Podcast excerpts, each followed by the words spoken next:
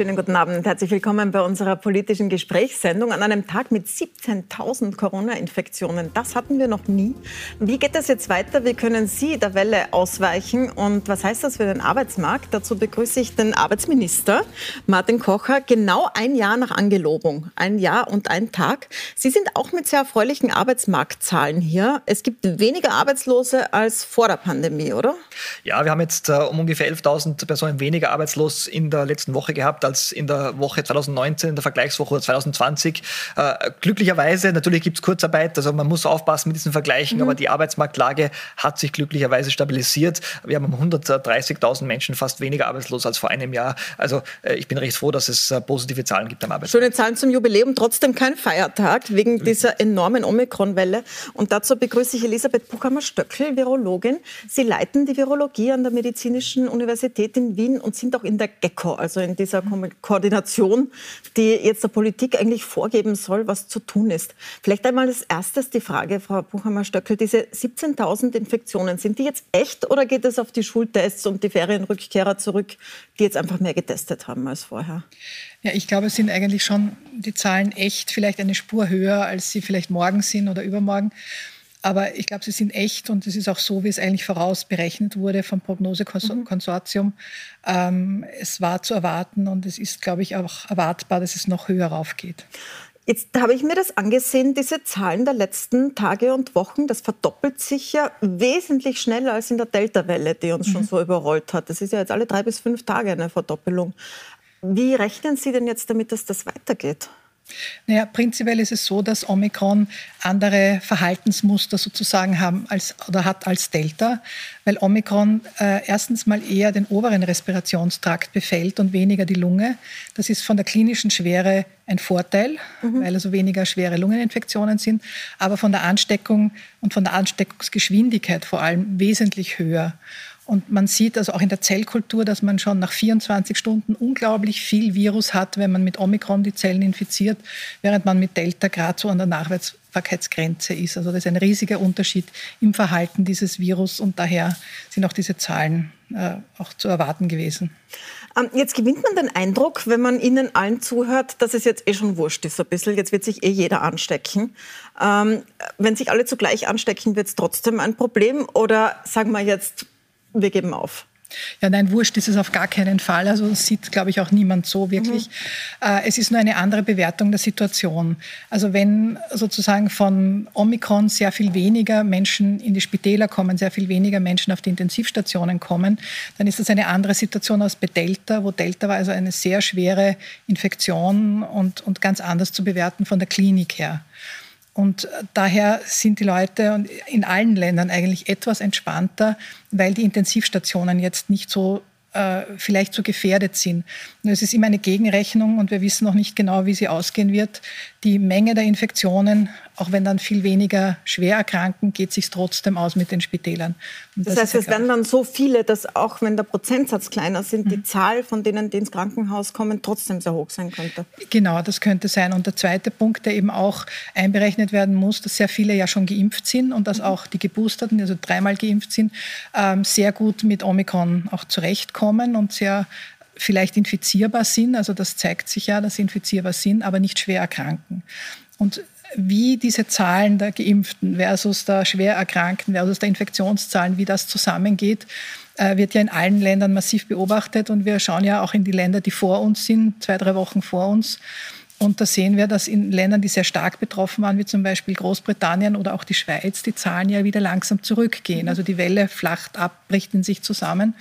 Das ist eine Hoffnung. Natürlich hat jedes Land andere Impfstrategien gehabt, andere Durchseuchungen vorher gehabt. Also daher muss man es trotzdem also sehr äh, genau beobachten und irgendwie, man kann es auf keinen Fall laufen lassen, aber man muss es irgendwie begrenzen. Aber wie man sieht, zum Beispiel in den Niederlanden, die haben einen harten Lockdown gerade und trotzdem gehen die Zahlen, explodieren geradezu. Also die Maßnahmen. Das heißt, ein Lockdown würde jetzt gar nicht helfen, weil das so ansteckend ist.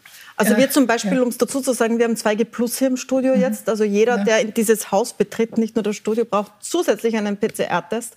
Und wir haben eine Maske, bis wir sitzen. Aber selbst das, äh, alle diese Maßnahmen halten diese Welle nicht auf. Halten die Welle nicht auf. Und zu den Tests kann ich auch gleich dazu sagen, weil das ist jetzt gerade ein großes Thema auch. Ähm, das Virus vermehrt sich so schnell, dass wenn Sie einen Test gestern in der Früh gehabt haben, nicht sicher sein können, ob Sie nicht heute ein Superspreader sind. Also, und das geht sich auch mit den Tests. Also eben mit der Zeit gar nicht mehr gut aus, dass man sagen kann, man ist jetzt zwei Tage sicher.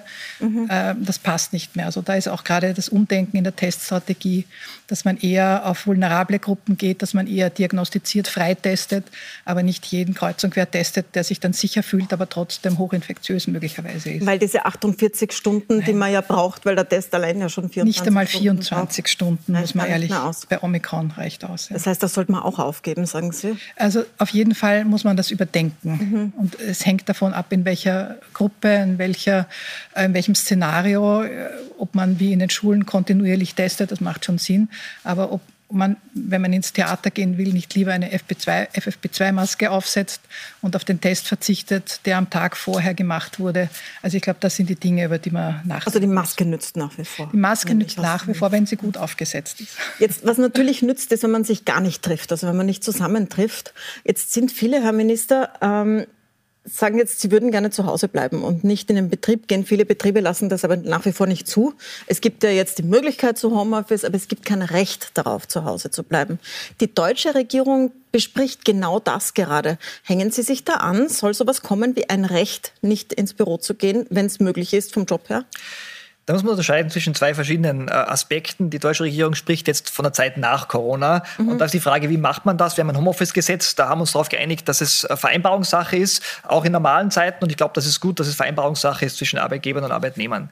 Jetzt äh, haben wir natürlich den äh, sehr, sehr dringenden Appell, äh, dass mhm. Menschen, die das können, das sind ungefähr maximal 40 Prozent der Beschäftigten, zu Hause arbeiten, um eben Kontakte einzuschränken. Ganz entscheidend.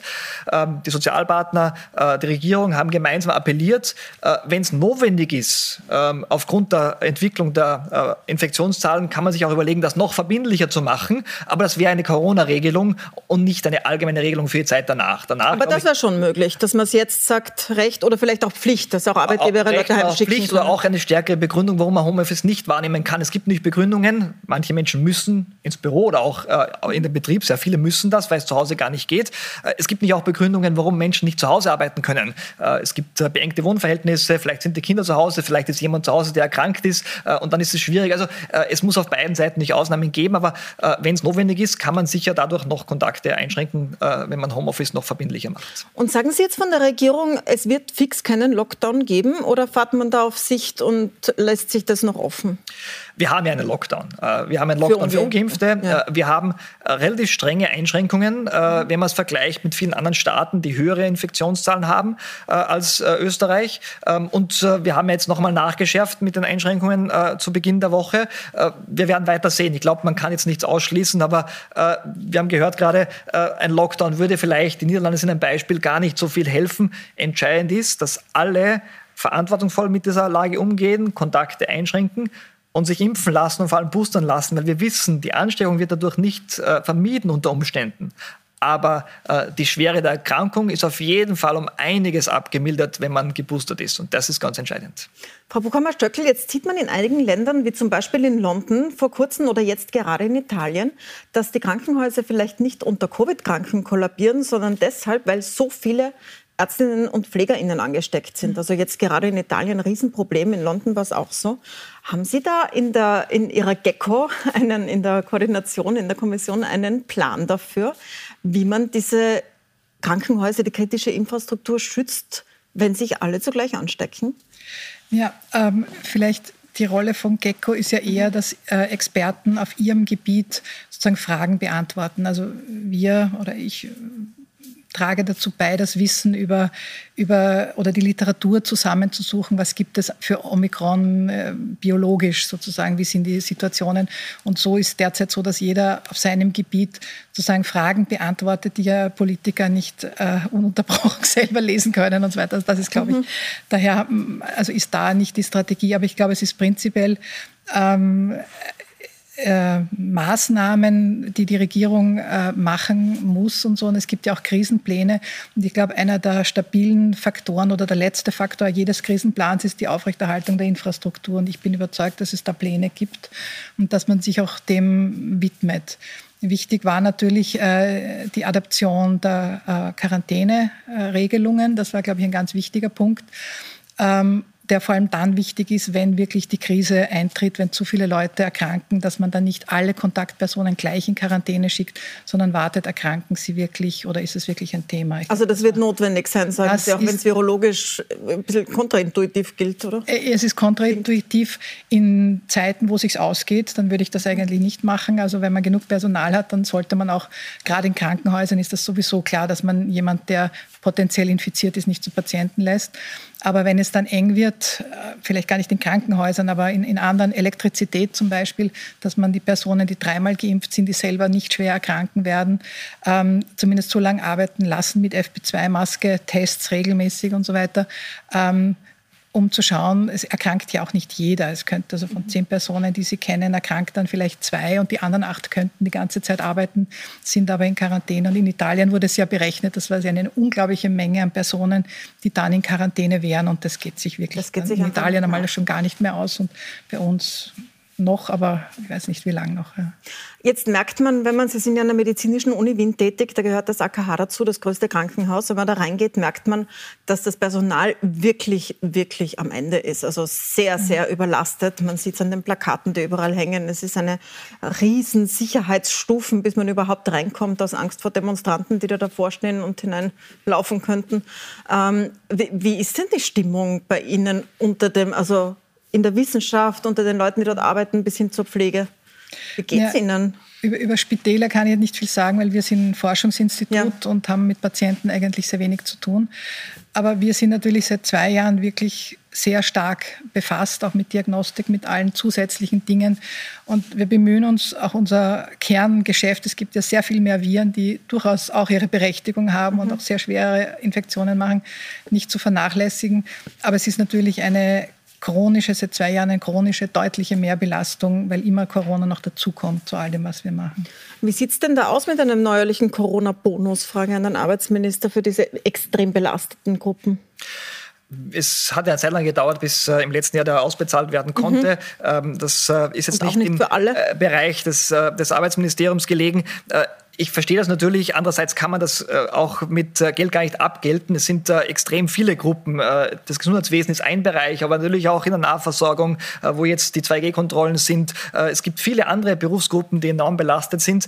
es ist ein bisschen schwierig, da jetzt alle abzudecken. Ähm, der Versuch ist natürlich gegeben, aber ähm, das kann man nie fair und gerecht für alle machen. Und man sieht das dann auch in der Diskussion darüber, wer dann ausgegrenzt ist und wer es nicht bekommt. Und das ist die große Schwierigkeit in solchen Fällen. Es fallen ja auch wahnsinnig viele viele aus. Viele verlassen auch den Beruf einfach. Jetzt könnte man sagen, man macht es wie bei der Polizei, dass Leute, die in Gesundheitsberufe gehen, zum Beispiel in die Pflege, schon während der Ausbildung bezahlt werden. Die arbeiten ja auch.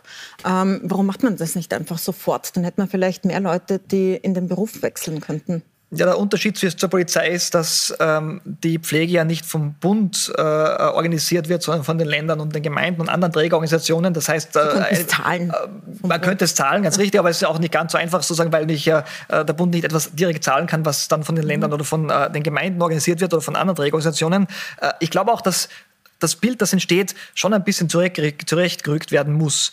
Wir haben äh, uns angesehen, wie viele Menschen im Gesundheits- und äh, Sozialwesen arbeiten. Das sind um äh, ungefähr äh, 27.000 mehr im Sommer dieses letzten Jahres 2021 als 2019. Also es wurde Personal aufgebaut, sehr viel Personal aufgebaut. Jetzt wissen wir nicht genau, wo das passiert ist und so weiter. Aber natürlich ist die Belastung trotzdem gegeben. Mhm. Ähm, und wir müssen natürlich uns Gedanken machen, wie wir für die Zukunft nach dieser schweren Belastung, wenn die Pandemie zu Ende ist, äh, diese Berufe attraktiv halten. Was wir tun können, ist, möglichst viel in Ausbildung zu investieren. Das machen wir im Arbeitsressort seit äh, jetzt äh, einem guten Jahr äh, mit der Corner Job Offensive. Wir haben 12.500 Leute letztes Jahr im Pflegebereich ausgebildet. Äh, also da passiert einiges, aber es wird noch einiges Zusätzliches brauchen. Jetzt steht die Impfpflicht vor der Tür. Am 1. Februar soll es soweit sein, dass sie eingeführt wird. Und Sie haben klare Regeln für den Arbeitsplatz versprochen.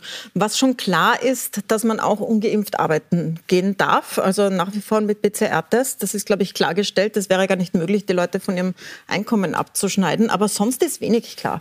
Ähm, zum Beispiel fragen bei uns jetzt viele Unternehmerinnen und Unternehmer, dürfen sie jemanden kündigen, wenn er nicht geimpft ist oder dürfen sie nicht? Ist das ein Kündigungsgrund? Die äh, Impfpflicht hat nämlich keine direkten arbeitsrechtlichen Auswirkungen. Ich glaube, das ist auch wichtig, das zu unterscheiden. Das sind verwaltungsrechtliche Aspekte, aber keine arbeitsrechtlichen Aspekte, keine direkten. Äh, und dann gibt es nicht unterschiedliche Regelungen in unterschiedlichen Bereichen, was äh, jetzt äh, verlangt werden kann äh, von Neuanstellungen. Das ist eine, äh, eine der wichtigen Aspekte. Und da wissen wir, kann man relativ viel verlangen. Und da gibt es eine relativ breite Auslegung des Arbeitsrechts. Das ist immer eine Frage der Auslegung der Gerichte. Ähm, bei Kündigungen muss man in Österreich überhaupt keinen Grund angeben. Mhm. Äh, die Frage ist natürlich, kann sich ein Bereich das leisten, Menschen zu kündigen, wo es ohnehin Knappheit äh, gibt? Also äh, ich weiß, dass es gewisse Konflikte äh, auch am Arbeitsmarkt und äh, in den Betrieben äh, heraufbeschwört. Wir kennen das aus den Diskussionen. Das ist aber eine gesamtgesellschaftliche Geschichte, die man nicht durch Arbeitsrecht lösen kann. Das geht einfach um eine Diskussion darüber und die Hoffnung, dass man möglichst viele Menschen davon überzeugt, sich doch impfen zu lassen, die sich noch nicht geimpft haben. Da habe ich noch eine Frage an Sie zur Impfung. Viele fragen sich jetzt, wenn ein neuerlicher Booster anstehen würde, also wenn zum Beispiel vier Monate seit dem dritten vergangen sind, wir haben ja auch die, die wirklich impfen gehen, ähm, das ist bei einigen jetzt der Fall, sollen die jetzt nochmal boostern gehen, also noch eine vierte Impfung nehmen oder sollen die warten, bis der neue Impfstoff da ist, der dann wirklich gegen Omikron hilft, der ja offensichtlich schon in Produktion geschickt wurde? Ja, also der Punkt mit der vierten Impfung ist noch nicht geklärt. Es gibt mhm. das nationale Impfgremium, das ja die Regelungen und die Empfehlungen ausgibt. Und das für die Normalbevölkerung, der vierte Stich sozusagen, ist noch nicht wirklich geregelt. Also es vulnerable Gruppen, Immunsupprimierte bekommen sicher schon die vierte Impfung. Ähm, für die Gesamtbevölkerung ähm, müssen eigentlich erst Empfehlungen erstellt werden. Gibt es auch noch keine, keine Regelungen, Erfahrungen dazu, wann die Antikörper genau nach dem dritten Stich runtergehen. Beim zweiten zum dritten haben wir schon die ganzen Studien gehabt. Vom dritten zum vierten haben wir das noch nicht ausreichend. Ähm, also das ist noch offen und das müsste man noch, noch äh, abwarten. Wie gescheit war denn das, Herr Minister, jetzt ganz ehrlich, bei einer Sache, wo so viel offen ist und wo so viele Punkte gibt, wo man einhaken kann, wenn man nicht will, eine Impfpflicht auszusprechen. Noch dazu so über Nacht beschlossen von ein paar Landeshauptleuten am Aachensee, ohne wirkliche Einbindung von Experten, ohne na, es hat ja jetzt eine sehr ausführliche Begutachtung gegeben. Es gibt eine ausführliche Diskussion, äh, äh, auch öffentliche Diskussion darüber, auch in den äh, Parlamentsfraktionen. Es gibt eine breite Mehrheit, wie es aussieht, im Parlament äh, für diese Impfpflicht. Also insofern glaube ich nicht, dass es über Nacht, also irgendwann muss der Beschluss gefasst werden, aber dann äh, hat es jetzt schon eine sehr ausführliche Diskussion gegeben. Ähm, der entscheidende Punkt ist natürlich, dass diese Impfung auch gut medizinisch begründet wird und dass sie auch gegen Omikron hilft. Das tut sie aus meiner Sicht. Das ist die äh, jetzige Evidenz. Und es geht dann nicht nur um Omikron. Wir wissen nicht, welche Variante möglicherweise äh, von diesem Virus äh, im Herbst 2022 äh, uns bevorsteht. Äh, und äh, es geht darum, dass wir jetzt äh, aus dieser Endlosschleife herauskommen. Und die Impfpflicht ist aus Sicht der Regierung die einzige Möglichkeit. Und wie gesagt, es ist eine breite Mehrheit im Parlament, die das aller Voraussicht nach tragen wird. Also, dass sie gegen Krankenhausaufenthalte schützt, reicht Ihnen verfassungsrechtlich sozusagen, um sie einzuführen? Was ist, wenn jetzt was daherkommt? Es könnte eine Variante kommen, korrigieren Sie mich, wenn das falsch ist, aber es könnte ja eine kommen, wo die Impfung gar nicht hilft. Ähm, es kann immer etwas kommen. Wir schließen nichts aus an dieser Stelle. Wir schließen nichts aus, aber ich glaube, ähm, also ein gewisser Schutz, also so anders, oder es kommt ein ganz ein anderes Virus. Gut, das weiß man natürlich nie, eine neue Pandemie mit was ganz was anderem. Aber alles, was so ähnlich ist, das sehen wir jetzt schon, gibt es schon einen gewissen, gewissen Schutz. Also das äh, glaube ich schon. Das ist, ja. Das heißt also, die Leute, die jetzt sagen, ich kann mich mit dieser Impfung jetzt anstecken, ich kann andere anstecken, warum soll ich mich überhaupt impfen lassen? Mhm ähm, es ist der Schutz vor der schweren Infektion, dass man nicht mit einer schweren Infektion im Krankenhaus liegt. Bei Omikron ist das jetzt die Wahrscheinlichkeit etwas geringer, also wie wir wissen. Aber wie gesagt, wir wissen nicht, äh, wie die weitere Variantenpopulation ist, ob die wieder ein bisschen schwerer wird, nicht, oder ob es bei Omikron bleibt. Ähm, das kann niemand derzeit voraussagen. Aber es ist generell so, dass man, ähm, es geht ja um die, die Antikörper und um die T-Zellantwort, die man entwickelt, wenn man Kontakt mit etwas Gleichem oder Ähnlichem hat. Und daher ist es auch zum Beispiel, warum werden wir nicht so krank bei diesen äh, anderen Coronaviren, die wir haben jeden Winter, weil wir von klein auf immer wieder ein bisschen mit äh, denen zu tun haben und eine Immunität aufbauen über die Jahre. Und wir haben das eben jetzt bei, bei SARS mit einer Impfung aufgeholt, was wir bis zum Alter eben nicht gehabt haben.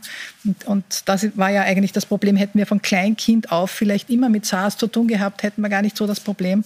Und diese Immunlage, dass man eine T-Zellantwort hat, in gewissem Maße eine Antikörperantwort, das hilft auch gegen nahe Verwandte, also im gleichen Virusbereich. Ich werde Sie dann gleich fragen. Wir müssen eine kurze Pause machen, aber mich ja. interessiert dann noch, ob Sie auch denken, dass Omikron jetzt so irgendwie so der Weg hinaus aus dieser Pandemie mhm. sein könnte.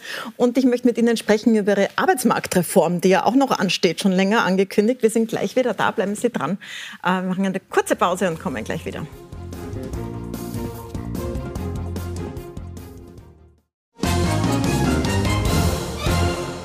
Willkommen zurück. Wir sprechen an einem Tag mit über 17.000 Corona-Infektionen mit der Leiterin des Zentrums Virologie an der Medizinischen Uni Wien, Elisabeth Buchhammer-Stöckel. Ich werde Sie gleich fragen, ob Omikron jetzt unser Ausweg ist oder ob wir uns auf Jahre einstellen müssen mit dieser Pandemie. Und mit Arbeitsminister Martin Kocher. Sie sind gerade ein Jahr im Amt und ähm, ich möchte mal was abseits von Corona fragen. Das gibt es ja auch noch. Ja. Sie haben im September eine Arbeitsmarktreform angekündigt mit drei Punkten. Ein eine davon ist das degressive Arbeitslosengeld. Das heißt, dass das Arbeitslosengeld am Anfang höher sein soll und dann sinken. Jetzt haben Sie schon gesagt, unter diese 55 Prozent, die wir jetzt haben, wird es wohl nicht sinken. Bleiben Sie da dabei? Wir haben von Anfang an gesagt, dass das eine Option ist. Wir schauen uns das jetzt näher an. Also wir haben im Laufe des Herbstes viele Gespräche geführt. Es gibt auch noch mhm. Gespräche jetzt im ersten Quartal. Ähm, aber wir haben gesehen, dass äh, äh, eine degressive Gestaltung, also stufenförmig, äh, durchaus in vielen Ländern angewandt wird und gut funktioniert, um Menschen rasch in Beschäftigung zu bringen. Und da schauen wir uns das näher an. Und ja, wir haben gesagt, es kann nicht weit unter 55 Prozent gehen. Das ist klar. Es hängt immer von allen Faktoren ab, den Zuschlägen und anderen Faktoren, Zuverdienst zum Beispiel. Aber klar ist natürlich, dass eine Reform äh, nicht dazu führen darf, äh, dass mehr Menschen in Armut kommen. Aber das bedeutet dann ja, wenn ich es richtig verstehe, dass Sie das Arbeitslosengeld erhöhen. Weil wenn es nicht drunter sinkt und degressiv wird, heißt das, man am Anfang mehr bekommt, aber nie weniger bekommt. Das ist jetzt nicht, was mit Ihnen in Verbindung gebracht wird, aber lese ich das falsch oder ist das so? Werden Sie das Arbeitslosengeld insofern erhöhen? Es kommt, glaube ich, aufs Gesamtpaket an, das habe ich immer gesagt. Mhm. Und äh, in der äh, öffentlichen Diskussion wird immer der Prozentsatz der Ersatzrate äh, verwendet. Aber wir haben nicht äh, Zuschläge, wir haben äh, den Bereich des Zuverdienstes, es gibt Regeln rund ums Arbeitslosengeld. Aber es ist nicht, äh, und das sage ich auch ganz klar, die äh, Zielsetzung, das Arbeitslosengeld zu kürzen. Das soll nicht passieren. Äh, und im Idealfall schaffen wir es, dass Menschen rasch in Beschäftigung kommen und dass die Menschen, äh, die ihre Arbeit verlieren, noch besser einkommensmäßig abgesichert sind, also ein höheres Arbeitslosengeld bekommen. Das wäre das Idealszenario. Jetzt ist die Idee ja nicht neu. Die war ja schon unter Türkisblau damals, ist die schon einmal ventiliert worden. Damals hat man aber gesagt, man finanziert das so, dass man die Notstandshilfe irgendwann einmal aufhört. Also dass das eine zeitliche Begrenzung bekommt. Da hat es Riesenprotest gegeben. Das ist jetzt, glaube ich, mit Ihrem Koalitionspartner derzeit auch nicht mehr am Tisch. Haben wir von Anfang an ausgeschlossen. Ja. War, ist ausgeschlossen. Aber wer zahlt das dann, dieses höhere Arbeitslosengeld? Na, wenn wir schaffen, dass äh, Menschen rasch in Beschäftigung kommen, zahlen wir weniger Arbeitslosengeld und können mehr dann für die zahlen, die arbeitslos sind. Äh, das ist der entscheidende Punkt und äh, das ist das große Ziel. Ich glaube, die beste Armutssicherung ist, dass man Beschäftigung hat, mhm. gute Beschäftigung hat und wenn wir schaffen, dass Menschen rasch in Beschäftigung kommen, dann ist das erreicht und können uns auch beim Arbeitslosengeld einiges leisten. Ähm, wir haben auch gesehen, dass sich Arbeitslosigkeit gerade die letzten Jahre auch schon vor Corona verfestigt hat. Die Langzeitarbeitslosigkeit ist gestiegen. Genau das darf nicht passieren und das Ziel einer Reform Form wäre, dass das eben in Zukunft nicht mehr passiert.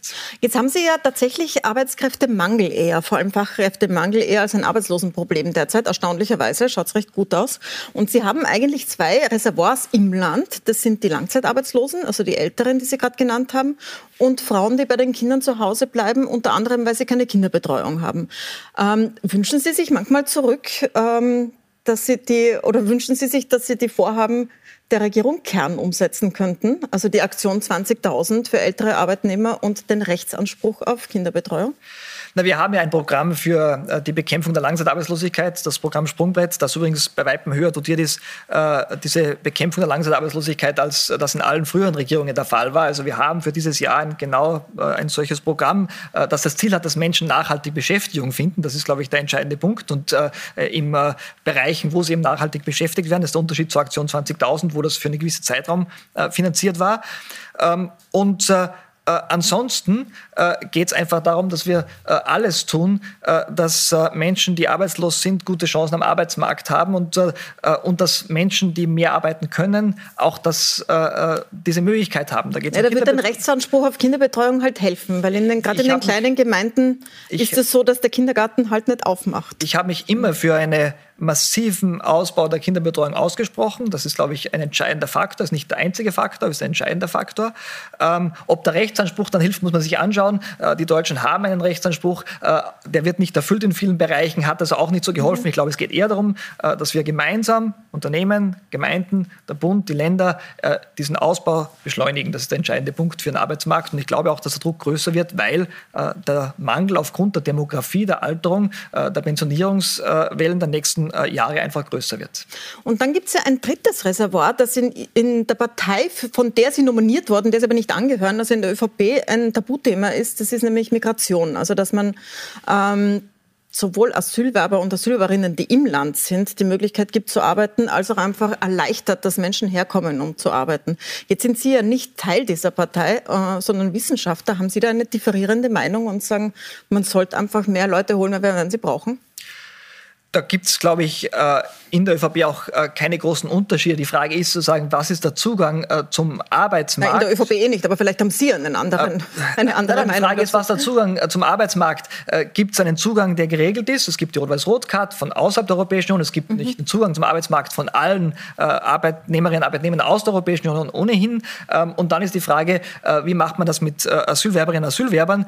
Das ist aber nur ein ganz kleiner Teil. Der entscheidende Punkt, glaube ich, ist, dass wir das Potenzial, das wir in Österreich haben, äh, auch wirklich nutzen. Und da gibt es noch viel Potenzial, auch bei den Älteren, äh, bei den Arbeitslosen, äh, wie gesagt, bei Frauen, die Teilzeit arbeiten müssen, weil sie keine Kinderbetreuung haben und so weiter und so weiter. Also da, glaube ich, ist viel mehr Potenzial als das Thema, das nicht viel interessiert. Ich weiß schon, das ist immer moralisch und emotional aufgeladen, aber das ist auch wichtig. Aber es ist jetzt nicht der entscheidende eher Punkt. pragmatisch sehen, ehrlich gesagt. Also, aber ich sehe schon, Sie halten da die Linie der Partei, der Sie nicht angehören.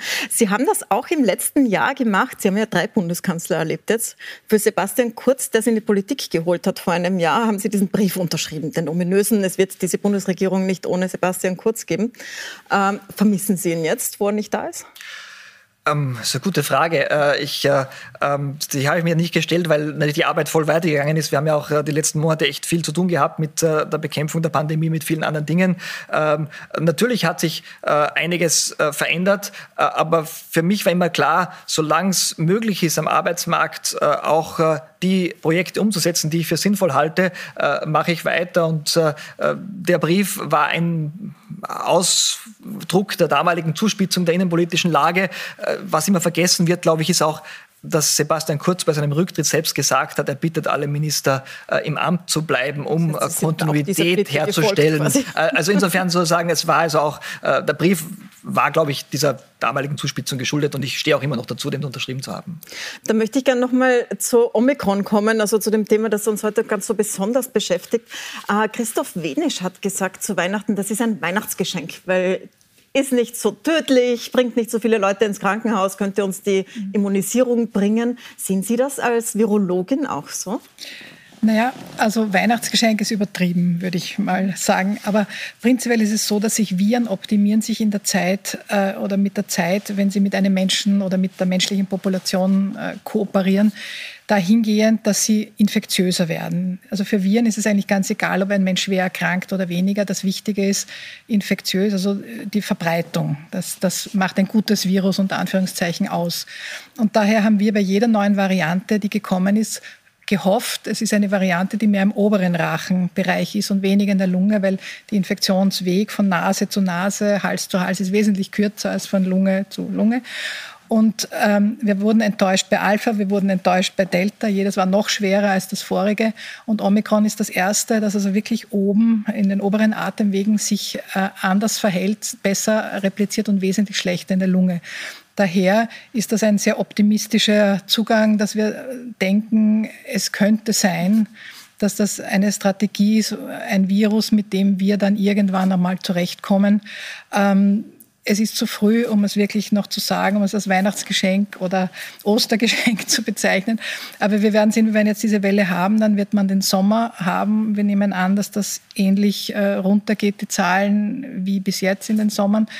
Und dann wird man sehen, wie sich das im Herbst aufstellt, dieses Virus. Aber eine Möglichkeit gibt es schon, dass es eben ein oberes respiratorisches Virus ist, wie andere Coronaviren. Das sind ähnlich. Also wir haben die oder Schnupfenviren, die Rhinoviren, genau, und andere Virusinfektionen und äh, dass es dann nicht mehr diese schweren Verläufe hat. Und je mehr Leute geimpft sind oder auch infiziert waren mit irgendeiner Vorvariante oder mit Omikron, umso weniger Menschen werden schwer erkranken. Sind wir zwar fast am Ende, aber eine kurze Frage habe ich noch. Viele Leute fürchten sich davor, dass sie dann Long-Covid bekommen, weil ja fast 10 Prozent dann doch längerfristig teilweise auch schwere Krankheiten haben. Kann man das bei Omikron jetzt schon sagen, ob das besser ist oder muss man da noch abwarten und passt besser weiterhin auf. Ja, das muss man noch abwarten. Also ich habe mir heute auch noch und gestern diese Zahlen angeschaut. Es gibt noch nichts äh, zu Omikron und Long Covid. Es ist äh, möglich oder auch nicht möglich, dass es anders verläuft. Wir hoffen, dass es weniger ist, weil auch die Erkrankungen leichter sind zum Teil. Aber es ist zu früh, um da wirklich was zu sagen. Also man sollte nach wie vor nicht sagen, so, okay, ich nehme jetzt die Naturimpfung mit dem Virus. Äh, genau, ich gehe jetzt und lasse mich infizieren. Das würde ich auf gar keinen Fall machen. Dazu wissen mhm. wir viel zu wenig noch über Omikron. Ja. Auch wenn man geimpft ist. Auch wenn man geimpft ist, ja. Dann danke ich Ihnen sehr herzlich. Danke für diese wertvollen Einblicke. Danke Ihnen, Herr Minister, am Jubiläumstag, dass Sie zu uns gekommen sind. Sie können wie immer die ganze Sendung nachsehen auf puls24.at und es gibt sie auch als Podcast äh, zum Hören. Da können Sie sie auch weiterempfehlen. Ich danke Ihnen, dass Sie dabei waren.